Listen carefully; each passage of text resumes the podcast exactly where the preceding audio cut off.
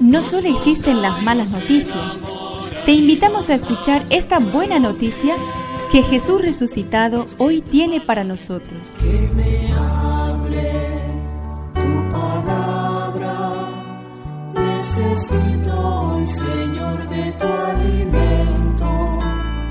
Hoy en todo el mundo se escuchará esta palabra.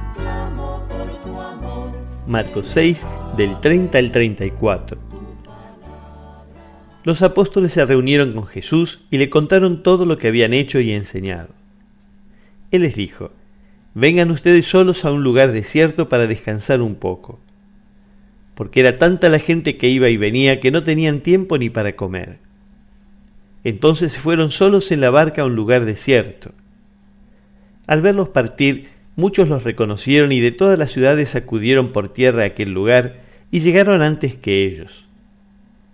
Al desembarcar, Jesús vio una gran muchedumbre y se compadeció de ella porque eran como ovejas sin pastor, y estuvo enseñando por largo rato. Que me aliente tu espíritu, necesito que Jesús se preocupa por ti y quiere llevarte a descansar, a estar a solas con Él.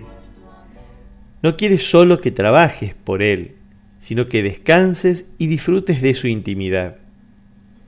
Quiere que le cuentes todo lo que has hecho sin miedo. Y te invita a mirar, como Él hace, la necesidad de la gente sencilla que anda sin rumbo, sin nadie en quien apoyarse, para que también tú sientas compasión y le enseñes todo lo que sabes que necesita.